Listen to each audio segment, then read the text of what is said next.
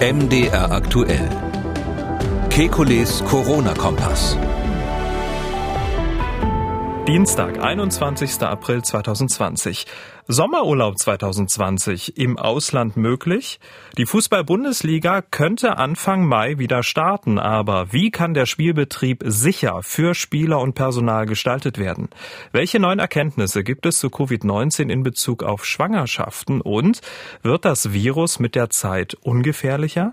Wir wollen Orientierung geben. Mein Name ist Camillo Schumann, ich bin Redakteur, Moderator bei MDR aktuell das Nachrichtenradio. Jeden Tag lassen wir die wichtigsten Entwicklungen rund ums Coronavirus einschätzen setzen und wir beantworten Ihre Fragen. Das tun wir mit dem renommierten Virologen und Epidemiologen Alexander Kekulé. Ich grüße Herr Kekulé. Hallo Herr Schumann. Ja, Urlaub 2020 steht vor der Tür. Die Reisebranche hat die Saison ja eigentlich schon so gut wie abgehakt. Doch da kommt Entwicklungsminister Gerd Müller mit äh, doch einer sehr überraschenden Aussage um die Ecke. Er hält Sommerurlaub auch außerhalb Deutschlands für möglich und hat dabei auch äh, eine bestimmte Region im Blick. Urlaub in Deutschland kann diesen Sommer wieder möglich sein, sagt er. Und er glaube auch, dass ähm, im Mittelmeer, in der Mittelmeerregion äh, es eine Chance gibt, einschließlich Nordafrika Afrika.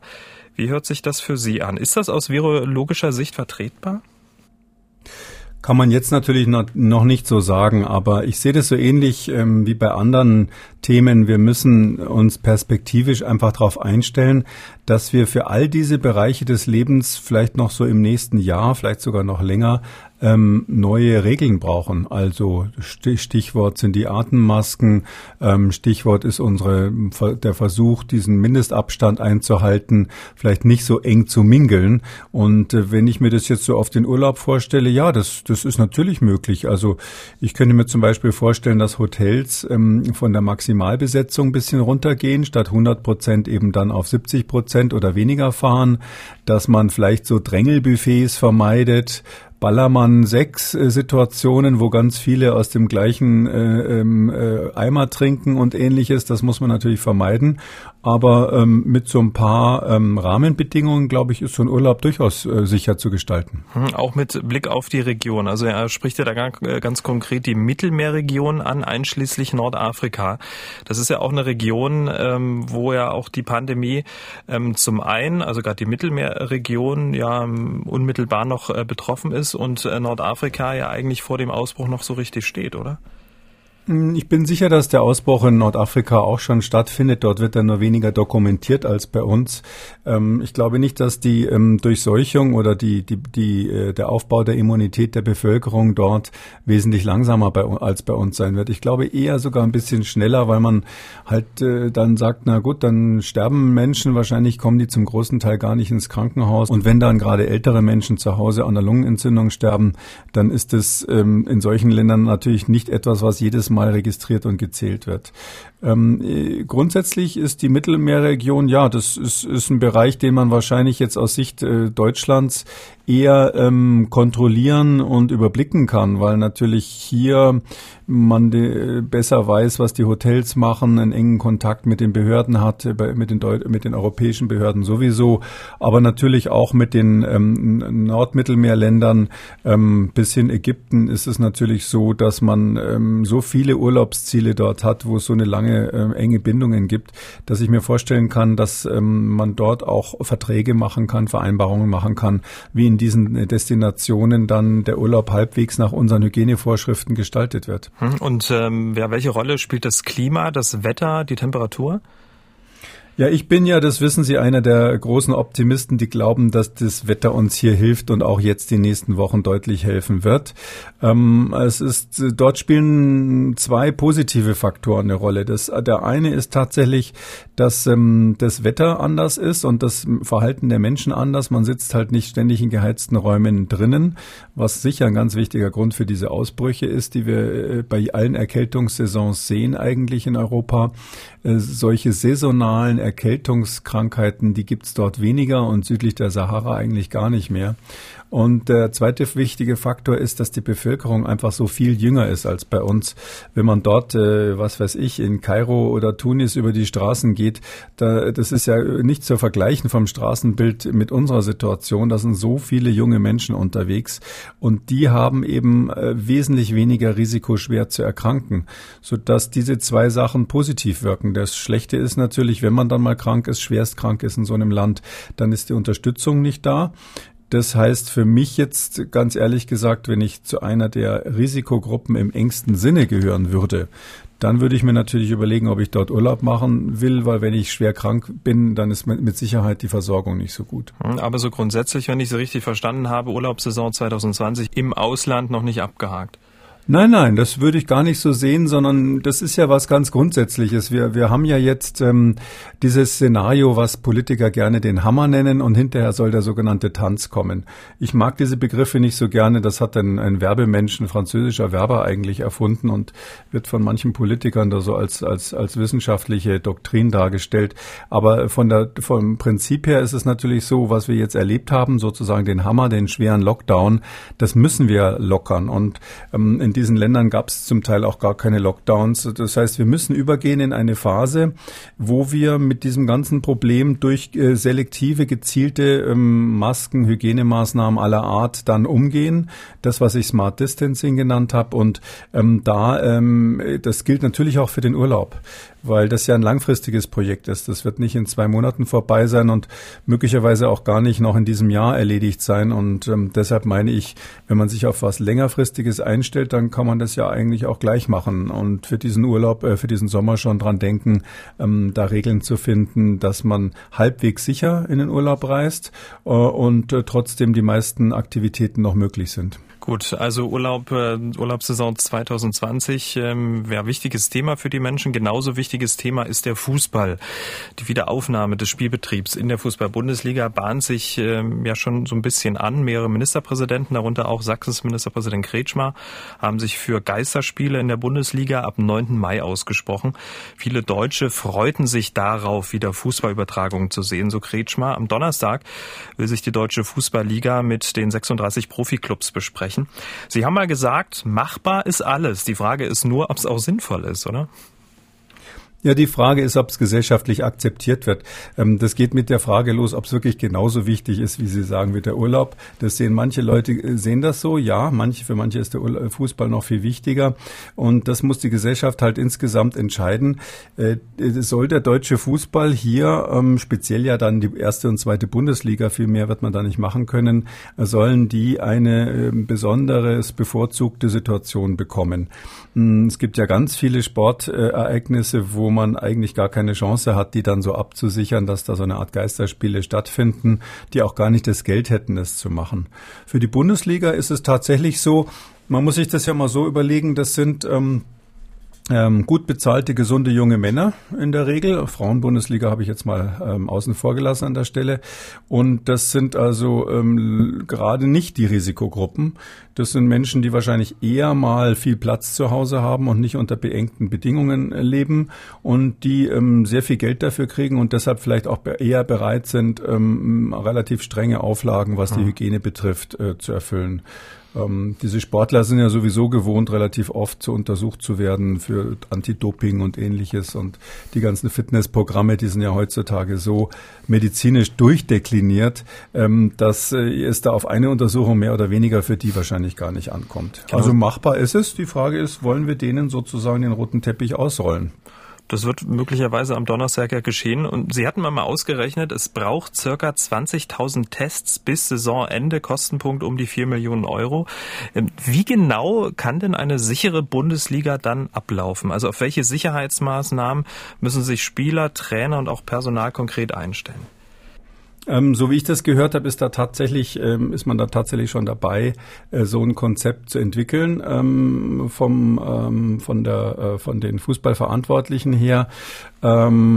Ähm, daher weiß ich jetzt nicht ganz genau, wie viele Tests dort vorgesehen sind. Die 20.000, die ich da kalkuliert habe, das wäre sozusagen äh, ein Szenario gewesen, was ich entworfen hätte. Ähm, ich habe gehört, dass die dort doch mit noch mehr Tests, von noch mehr Tests ausgehen. Aber ähm, man kann das nie 100 Prozent absichern. Man hat immer ein Restrisiko.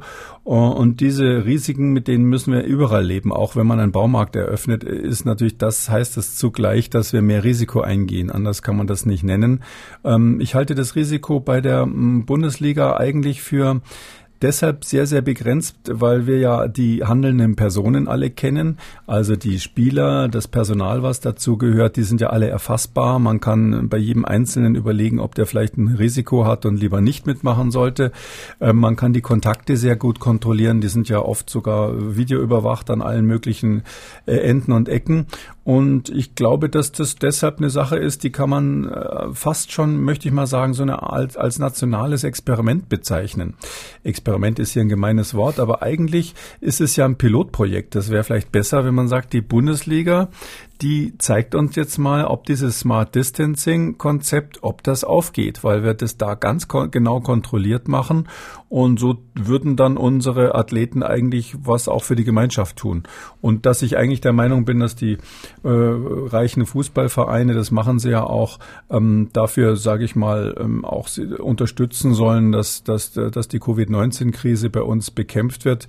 Ähm, das ist ja bekannt und ähm, ich glaube, das machen die auch sehr gut, so wie ich das gehört habe haben viele Spieler auch auf Teile ihres Gehalts verzichtet und ähnliches, so dass man schon so eine Art ähm, Gesellschaftsvertrag schließen könnte ähm, zwischen der Gesellschaft und den, äh, dem äh, Spitzenfußball.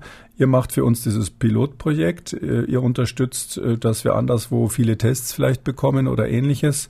Und ähm, äh, wir haben dafür den Vorteil, dass wir diese Spiele angucken können, halt leider ohne Publikum. Mhm, aber das bedeutet doch, dass, eigen, dass jeder Spieler, jeder Betreuer, jeder Trainer, jeder, der mitfährt im Bus, ähm, vorher mindestens einmal, wenn nicht sogar zwei, dreimal getestet werden muss, bevor da überhaupt der Anstoß äh, vollzogen werden kann, oder? Ja, also das Minimalkonzept wäre, ähm, dass man sagt, pro, Spieltag muss jeder getestet werden und zwar immer die Spieler und ihre unmittelbaren Kontaktpersonen. Ähm, das kann man ja relativ schnell hochrechnen, wie viele das sind. Ähm, und da ist es natürlich schon, schon alleine eine ganz, ganz schön große Truppe, die da zu testen ist. Sie müssen nicht jeden Kameramann, der am Spielfeldrand steht, testen. Da ist es nur wichtig, dass die bestimmte äh, Vorsichtsmaßnahmen einhalten. Und bei den Personen, die jetzt den Spielern nahe kommen, da wäre es natürlich notwendig, ähm, genau zu regeln, wer das ist. Das wird man sicher stark minimieren müssen. Da kann man sicher nicht mehr sagen, pro Athlet gibt es dann fünf Betreuer. Der eine massiert das rechte Bein, der andere das linke Bein, der dritte massiert ihm den Nacken und der vierte füttert ihn inzwischen, was weiß ich, wie das in der Kabine zwischendurch darf ja keiner von uns dabei sein, aber ich kann mir vorstellen, dass die da in der, in der Pause doch einen guten Service haben, äh, um wieder fit zu werden werden für die zweite Halbzeit. Auf jeden Fall da ähm, wird man sicher Reduktionen hinnehmen müssen, ähm, aber ich glaube, das ist lösbar, das Problem. Also ich halte das für machbar und ich weiß auch, dass die Bundesliga da enorm motiviert ist, wirklich alles zu tun, um wieder spielen zu dürfen. Aber sind denn ähm, ausreichend Tests vorhanden? Weil Sie haben ja gerade eben gesagt, dass ähm, die Clubs darüber nachdenken, noch mehr Tests ähm, dann auch ähm, anzuwenden, aber oder würden diese Tests nicht woanders, wo sie vielleicht viel dringender gebraucht werden, Altenheim, Schulen, Krankenhaus dann vielleicht fehlen? Spielen? Ja, im Moment, das ist ein wichtiger Punkt natürlich. Im Moment ist es so, dass wir mehr Tests zur Verfügung haben, rein technisch, operativ, als äh, angefordert werden. Äh, und wir rüsten ja die Testkapazität nach oben auf. Das liegt aber leider daran, dass noch nicht genug getestet wird. Das wird noch zu wenig angefordert. Also ähm, es ist ja so, dass ich äh, schon lange sage, wir müssen wirklich in ganz vielen Situationen extensiv diese Tests machen, ausprobieren, ob jemand, also ob Ärzte infektiös sind, ob äh, Pflegepersonal infektiös ist und all diese Dinge, bis hin äh, zu der Möglichkeit, dass man sich selber testen lassen kann, bevor man die Oma besucht. Ähm, und ähm, all diese Dinge sind ja nicht, nicht so richtig angelaufen bisher. Ähm, ähm, zugleich diskutieren wir über Lockerungen des Lockdowns. Und äh, das ist schon möglich, wenn das dann richtig mal in die Gänge kommt und sich zum Beispiel auch die Reiseveranstalter, über die wir gerade gesprochen haben, vielleicht auch überlegen, dass, dass das Personal dann getestet werden muss und ähnliches, dann wird die Anforderung an Tests natürlich massiv steigen. Und zu dem Zeitpunkt muss man dann die Frage stellen, ist die inzwischen gesteigerte Kapazität noch ausreichend, dass man mit der gesteigerten Anforderung immer noch die Geisterspiele akzeptieren kann? Also wenn es heute wäre, könnte man das sagen, ja, 20.000 Tests, 30.000 1000 Tests für neun Spieltage. Äh, in der Summe ist das ja, äh, das wäre eigentlich kein Thema. Aber ähm, natürlich, wenn es jetzt, wenn es mal einen Engpass gibt, muss man überlegen, wo man zuerst einspart. Und da wäre natürlich dann der Fußball wieder der erste Kandidat. Hm. Aber nichtsdestotrotz, ähm, ja, arbeiten ja die Institute hm, unter Volldampf, ähm, Tests zu entwickeln, marktreif äh, zu machen. Und äh, einige sind ja auch schon auf dem Markt. Wir hatten über dieses eine Labor in Jena gesprochen, was einen Schnelltest schon ähm, entwickelt hat. Also da passiert auch einiges, oder? Ja, man darf nicht die Schnelltests auf Antikörper wie in Jena zum Beispiel und die, die zu entwickeln sind, äh, verwechseln mit denen, die wir schon haben. Also hier für den Fußball würde uns völlig ausreichen die normale PCR-Reaktion. Das ist sozusagen dieser Schnelltest, also relativ schnelle Test, dauert ein paar Stunden. Wenn man aus dem Rachen einen Abstrich macht, zu gucken, ob ähm, derjenige gerade aktuell äh, ansteckend ist. Das wäre der Test, den man hier bräuchte. Ähm, alle anderen würden nicht in Anspruch genommen werden. Und von diesen PCR-Tests da sind, werden die Kapazitäten ja bundesweit in jedem Labor massiv aus, aufgerüstet. Da hat die Firma Roche, ähm, in dem Fall muss man eine Firma nennen, weil die hat jetzt einfach einen neuen Automaten vorgestellt, der wirklich viele tausend Tests am Tag machen kann und die versucht es in ganz Deutschland auch ähm, anzu, äh, auszuliefern, diese Geräte. Einige sind auch schon da. Es gibt auch die zweitschnellste Maschine dort, die ist auch schon so schnell, dass also kein normales Labor es schafft, die täglich auszulasten. Das heißt, wir haben jetzt richtige äh, super Superroboter, kann man sagen, die diese Tests massenweise machen. Und wenn ähm, die Lieferung dieser Geräte nicht ähm, versiegt, äh, das ist ja auch so, dass auf der ganzen Welt die Menschen solche Geräte haben wollen, ähm, dann bin ich eigentlich ganz zuversichtlich, dass wir uns in, sage ich mal, den nächsten sechs, acht Wochen hochrüsten können. Das hängt aber eben immer vom politischen Willen ab. Und ähm, ich habe auch in der Vergangenheit oft so optimistische Szenarien gemacht, weil ich immer davon ausgegangen bin, das wird dann auch passieren. Und wenn die Politiker sagen, ähm, wir besorgen jetzt die Masken, wir haben die ganz bald oder unsere Krankenhäuser sind schon vorbereitet, wir haben schon alles, dann weiß ich natürlich auch nicht mehr als Sie. Ja, dann glaube ich das erstmal. Und äh, dass jetzt hier massiv getestet werden sollen, das steht ja nun, äh, schreien ja die Spatzen von den Dächern. Und ich gehe einfach davon aus, dass die Politik das jetzt auch mal umsetzt. Hm. PCR-Tests äh, wie sieht es eigentlich so mit Tests für den Hausgebrauch äh, aus? Also den man sich vielleicht dann bei so einer Firma wie in Jena beispielsweise oder im Internet dann besorgt, um dann so einen Antikörpertest durchzuführen, bevor man vielleicht ähm, ja die Oma besucht? Ja, man muss eben da zwei verschiedene Tests unterscheiden. Das eine ist ähm, die Variante, ähm, dass man wissen will, ob man im Moment infektiös ist. Äh, da brauch, muss man feststellen, ob man das Virus quasi im Rachen hat oder in der Nase, muss sich selber so einen Tupfer da reinschieben und dann hinterher den Test machen. Das würde bei einem Haustest vielleicht 20 Minuten dauern, bis man das Ergebnis hat. Diese Tests, die gibt's schon, die sind auch schon, in, die ersten Prototypen kann man in Deutschland schon kaufen. Ähm, sie sind nicht so zuverlässig, wie wir es gerne hätten. Da gehe davon aus, dass es erstens eine Steigerung der Zuverlässigkeit demnächst geben wird, eine Verbesserung des, des Resultats. Ähm, und das Zweite ist, dass die Kapazitäten noch minimal sind. Das heißt, wir können da noch nicht Millionen von Tests bestellen. Ich sehe da aber tatsächlich die Zukunft. Also perspektivisch bin ich der Meinung, nur so kann das laufen, äh, dass man es gar nicht mehr ins Labor schicken muss, sondern wirklich zu Hause macht und sich vielleicht für einen Euro so einen Test aus der Apotheke holt, wenn man wissen will, ob man gerade infektiös ist. Immer mit der Sache, mit dem, mit der Gefahr dabei, wenn man den Test falsch macht, wenn man das mit dem Tupfer nicht hinkriegt, ähm, wenn der Test gerade einen schlechten Tag hat, dann hat man unter Umständen auch ein negatives Ergebnis. Das heißt, man denkt, oh, ich bin jetzt nicht infektiös und dann war man aber doch ansteckend. Also diese Gefahr gibt's immer bei den Tests. Das ist für den Einzelfall natürlich schlimm, wenn dann tatsächlich falls dann tatsächlich mal es zu einer Infektion kommt. Aber epidemiologisch auf die 83 Millionen Bevölkerung bezogen sind solche Ausfälle, die irgendwie dann in äh, ein Prozent oder so passieren, natürlich kein Problem. Äh, und das andere sind die Antikörpertests. Äh, von, vor denen kann ich nur noch mal warnen. Das ist so, dass wir ja ähm, auch dafür so Schnelltests haben. Äh, die werden zum Teil entwickelt, wie, wie die Firma in Jena. Die werden aber auch schon angeboten im Internet. Die kann man sich einfach bestellen und selber machen. Da braucht man Blut dafür. Ähm, und ähm, da ist es nur so, die haben extreme Fehlerbreite, wenn man die selber macht. Und diese Schnelltests auf Antikörper, die sind, kann ich überhaupt nicht zum jetzigen Zeitpunkt empfehlen. Mag sein, dass es eines Tages dann ähm, äh, sozusagen anwendungsreif ist, aber das Zeug, was da angeboten wird, würde ich jetzt dringend von abraten zu bestellen. Es gibt auch noch eine andere Überlegung. Wir haben ja so wenig Menschen in Deutschland, die im Moment schon immun sind. Das ist ein kleiner Anteil. Und dadurch, dass wir jetzt den Lockdown hatten und diese ganzen Sicherheitsmaßnahmen ergreifen, werden wir auch nur ganz langsam immunisiert.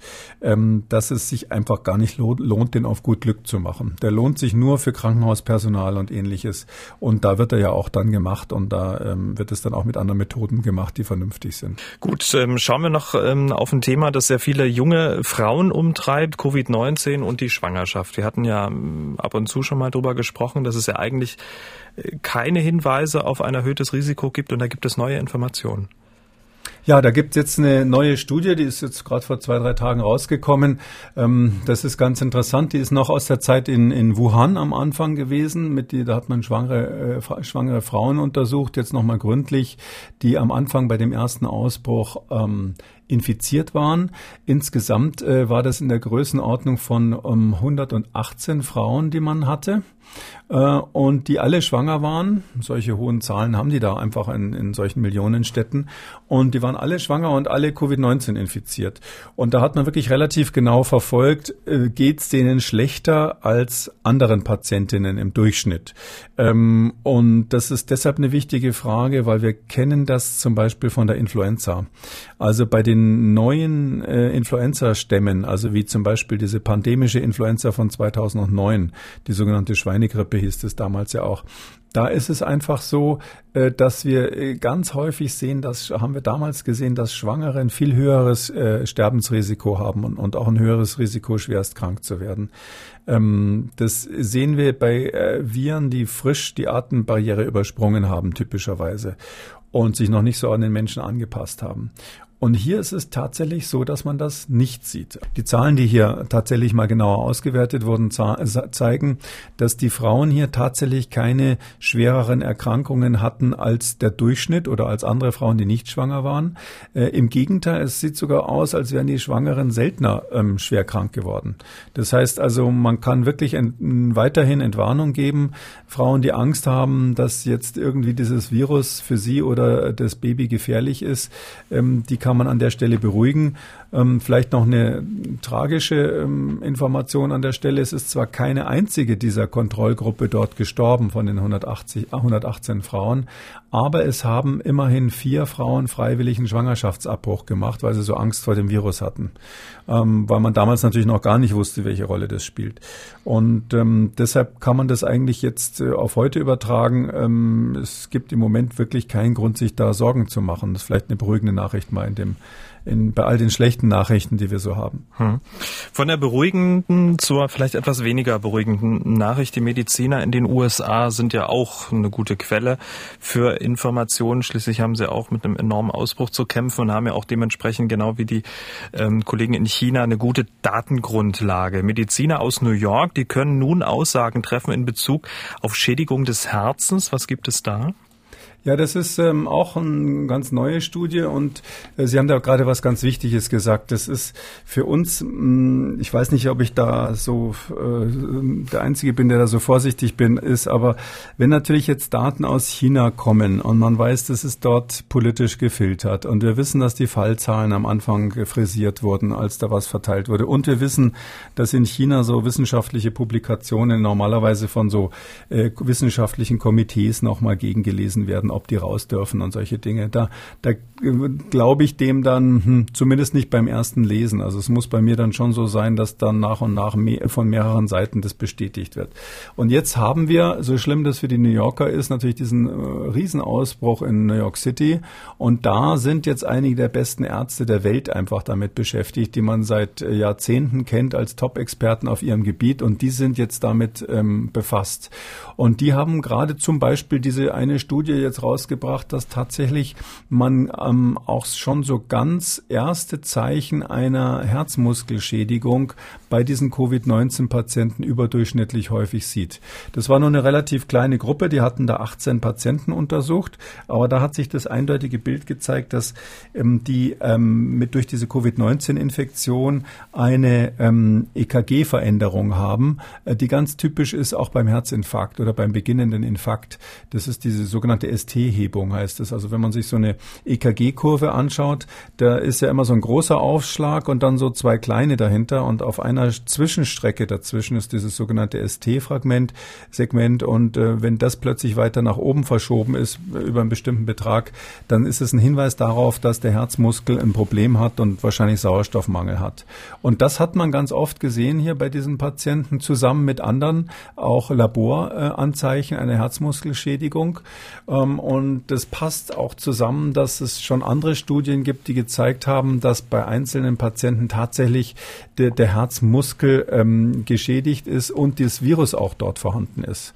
Das heißt, wir müssen jetzt davon ausgehen, Covid-19-Patienten kriegen auch Probleme mit dem Herz. Und wir wissen ja, dass am Herzen Vorgeschädigte eine der ganz wichtigen Risikogruppen sind, sodass sich hier sozusagen das Bild gerade vervollständigt. Also man kann bei den Risikogruppen sagen, jemand, der ein, ein ernstes Problem hat, also Herzmuskelschädigungen hat, Angina pectoris oder, oder sogar schon mal einen Infarkt hatte oder nach dem Infarkt ähm, ohnehin gefährdet ist, das sind Menschen, die wirklich im Risiko stehen. Hm. Jetzt haben Sie gesagt, 18 Personen. Ähm, gibt es dann vielleicht auch eine Altersgruppe, die da besonders betroffen ist oder zumindest Hinweise gibt? Naja, diese Menschen, die jetzt was am Herz haben, die sind natürlich immer eher etwas älter.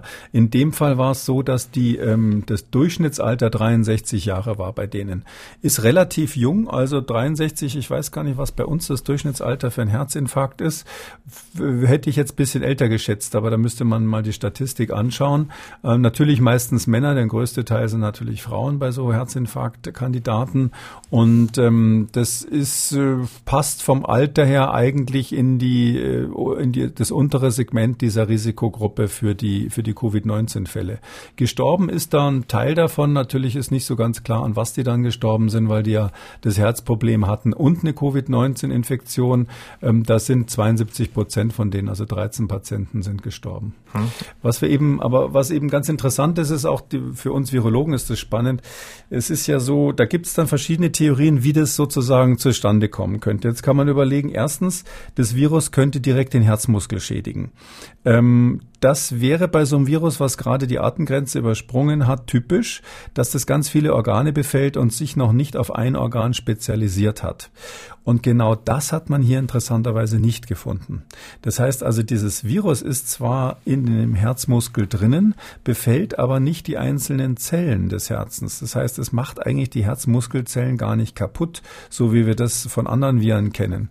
Ähm, und jetzt muss man die Frage stellen, das ist in zweierlei Hinsicht interessant. Das eine heißt, ist, das bedeutet ja, das Virus hat sich irgendwie schon besser vielleicht an uns angepasst, als wir es vermutet haben, ist besser an Säugetiere angepasst, als wir es vermutet haben, weil es eben nicht so völlig äh, wahllos jedes Organ befällt, wie das andere ähm, Viren machen, wenn sie im neuen Organismus sind. Und das Zweite ist, dass man natürlich überlegen muss, wie kommt es dann zustande? Da ist so ein, die momentan äh, aus meiner Sicht logischste Theorie ist, ähm, wir wissen, dass ähm, es ja diesen schweren Lungenschaden gibt. Und da ist ein Problem, dass die Durchblutung in den Lungengefäßen so schlecht ist. Da kommt es massenweise zu Thrombosen in, der, in diesen kleinen Gefäßen, äh, die sind dann verstopft. Ähm, und ähm, diese Thrombosen, da kann man auch im Labor nachweisen, dass die Marker dafür hochgehen. Und wenn das passiert, dann führt es zu, zu etwas, was wir eine, äh, so eine, eine Überlastung des Herzens. Das, die rechte Herzhälfte muss ja das Blut in die Lunge pumpen. Und wenn in der Lunge der Widerstand steigt durch diese ganzen Thrombosen, dann hat man die Situation, Situation, dass das rechte Herz quasi überlastet ist, dadurch, dass die, äh, der Druck auf der hinteren Seite zu hoch ist. Also Afterload nennen wir es, der hintere Druck ist zu hoch. Und ähm, dadurch kommt es dann auch eben zu Schädigungen am Herzmuskel. Also das ist so eine der Theorien, dass es quasi sekundär durch ein Lungenproblem hier entsteht. Aber es ist ganz offensichtlich ein, ein Riesenthema und wird auf den Intensivstationen natürlich jetzt für die Behandlung wichtig sein, dass man wirklich von einer eigenen ähm, Covid-19-Herzerkrankung sprechen muss, die, die typischerweise dabei sein kann. Kommen wir zu den Hörerfragen. Herr Hackbart hat uns ähm, zugehört, als wir in Ausgabe 29 über Remdesivir gesprochen äh, haben. Eines der aussichtsreichsten Medikamente gegen Covid-19. Herr Hackbart hat folgende Frage. Ist, falls sich äh, dieses Medikament tatsächlich als wirksam erweist, sichergestellt, dass es auch langfristig effektiv ist? Oder muss man damit rechnen, dass die Coronaviren sich so schnell an das Medikament anpassen, dass es schnell wirkungslos wird und ein Effekt möglicherweise nur ein Strohfeuer wäre? Tja, das ist eine ganz gemeine, aber leider sehr kluge Frage. Das Problem, was wir immer haben bei, bei solchen ähm, Substanzen, die quasi RNA-Viren hemmen, ist, dass wir ähm, relativ schnell eine Resistenzbildung bekommen. Das sehen wir zum Beispiel beim AIDS-Virus. Das ist auch ein anderes ähm, RNA-Virus, dieses HIV. Da ist es so, dass in kürzester Zeit es zu Resistenzen kommt. Das Virus verändert sich sehr schnell und wir wissen, dass wir nur mit Kombinationen von verschiedenen Wirkstoffen eigentlich noch in der Lage sind, das Virus in Schach zu halten. Weil bei einem Wirkstoff allein würde das sich ganz schnell schnell, äh, äh, ganz schnell resistent werden. Und das Problem bei diesem Remdesivir ist jetzt, dass es ja ausgerechnet auf dieses Enzym wirkt, was wichtig ist für die Kopie dieses Virus. Also das Virus kopiert seine eigene Erbinformation damit. Und deshalb ist das eine besonders wichtige Funktion für dieses Virus. Und bei solchen ähm, Hemmstoffen ähm, dieses, äh, dieses Kopiermechanismus, da wissen wir, dass besonders schnell Resistenzen auftreten, weil das sozusagen dem Virus ja gar nicht schmeckt. Es kann ja nur überleben, wenn das ganz schnell abgestellt wird, das Problem, weil sonst äh, kopiert sich selbst nicht mehr, vermehrt sich es nicht mehr. Und deshalb gehe ich eigentlich fest davon aus, dass wir hm, ganz schnell äh, äh, Remdesivir-Resistenzen sehen werden bei Covid-19. Und das wird aber so sein, wenn die Pharmaindustrie klug ist und die Staaten auch die Industrie da äh, klug anleiten und dazu bewegen, dann werden die jetzt schon anfangen, auf diesem Wirkmechanismus aufbauende ähnliche Substanzen zu entwickeln. Weil was wir brauchen in der Forschung ist meistens nur so ein ein Prinzip, von dem wir einmal gezeigt haben, jawohl, das funktioniert. Und falls jetzt dieses Remdesivir tatsächlich funktionieren sollte, ist ja noch nicht ganz klar.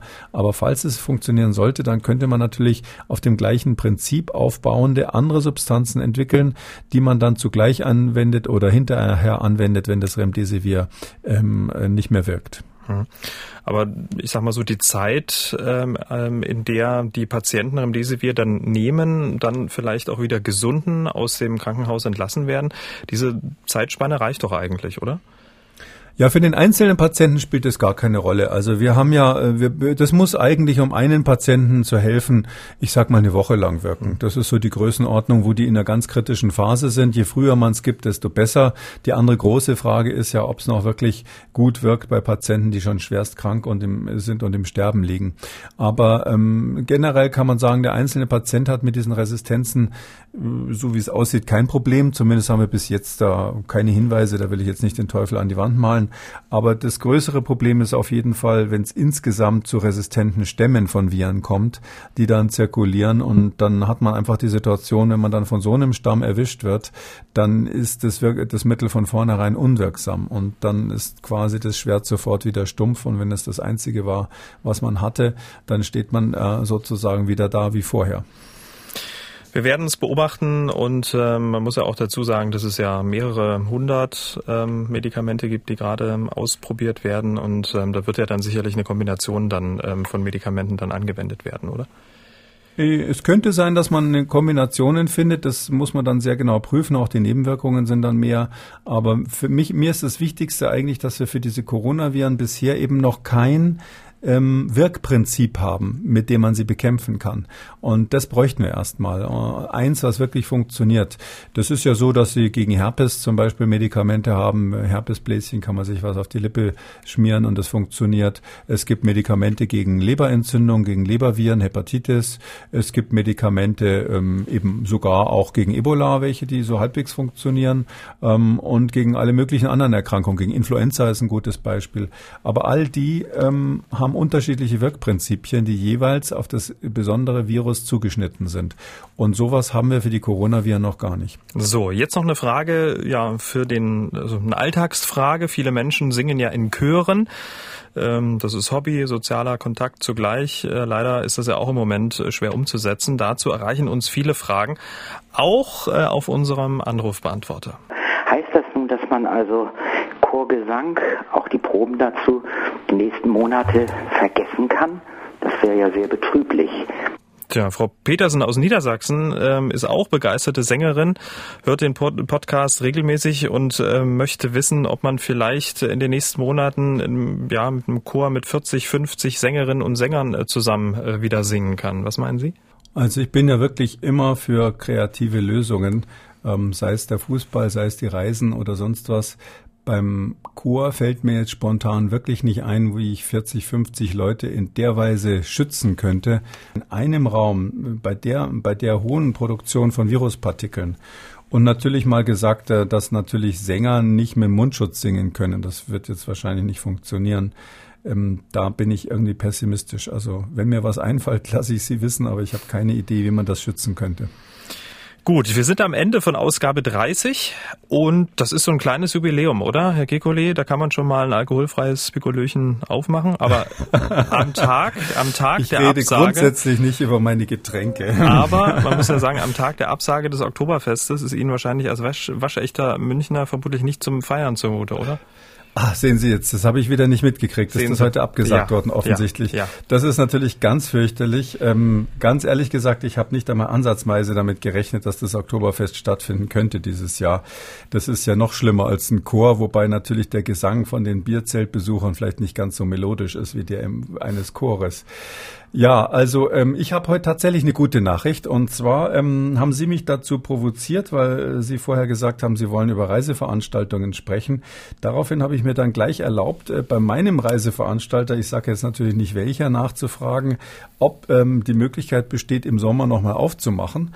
Und die haben mir gesagt tatsächlich, dass sie, wenn sie Grünlicht bekommen würden von den äh, Verordnungsgebern, innerhalb von zwei bis vier Wochen äh, komplett wieder arbeitsfähig wären und ähm, auch äh, startbereit in den, in den Löchern stehen und sich die ganze Industrie darauf freuen würde, ähm, hier wieder das Angebot zu starten. Das heißt also, von der Seite wird mein persönlicher Sommerurlaub jedenfalls nicht scheitern.